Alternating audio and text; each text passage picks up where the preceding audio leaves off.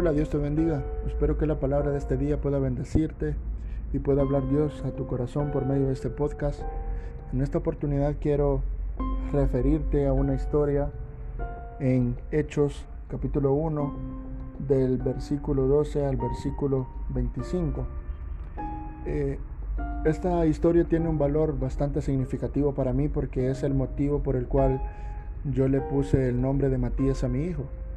Y quiero referirme a dos versículos, versículo 21, versículo 22. Por tanto, es preciso que se una a nosotros un testigo de la resurrección, uno de los que nos acompañaban todo el tiempo que el Señor Jesús vivió entre nosotros, desde que Juan bautizaba hasta el día en que Jesús fue llevado de entre nosotros. Así que propusieron a dos, a José, llamado Barsabás, apodado el justo, y a Matías, y oraron así, Señor, tú que conoces el corazón de todos, muéstranos a cuál de estos dos has elegido, para que se haga cargo del servicio apostólico que Judas dejó para irse al lugar que le correspondía. Dice que luego echaron suertes y la elección recayó en Matías, así que él fue reconocido junto con los once apóstoles. Esta historia nos está hablando de cuando Judas murió, después de haber entregado a Jesús, había que escoger al otro apóstol que quedaba. Entonces dice que habían propuesto a dos. Pero también leí el versículo 21 y el 22 porque ahí pone las características o lo que debía cumplir esta persona para poder ser elegido discípulo. ¿Por qué te leo esto?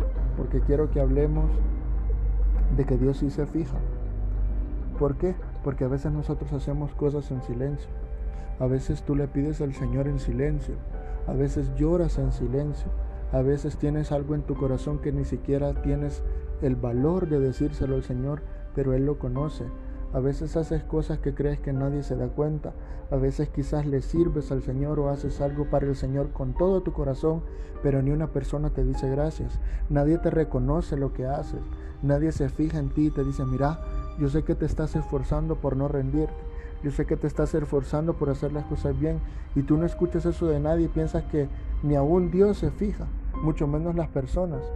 Entonces el versículo 21 y 22 que lo leí anteriormente dice, es preciso que se una a nosotros un testigo de la resurrección, uno de los que nos acompañaban todo el tiempo que Jesús estuvo en la tierra, dice desde que Juan bautizaba hasta el día en que Jesús fue llevado a la cruz.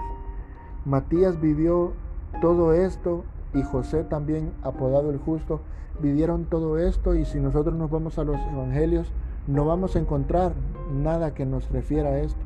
Sin embargo, Dios se fijó. Sin embargo, Dios se dio cuenta.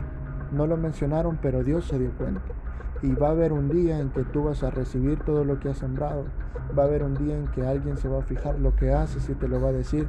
Y si en esta vida no lo hace, pues procura que cuando lleguemos al cielo Dios te diga, mira, vi que te esforzaste, mira, vi que no te rendiste. Y sobre todo, mira, en lo poco fuiste fiel, ahora te voy a poner en lo mucho. Que el Señor te bendiga.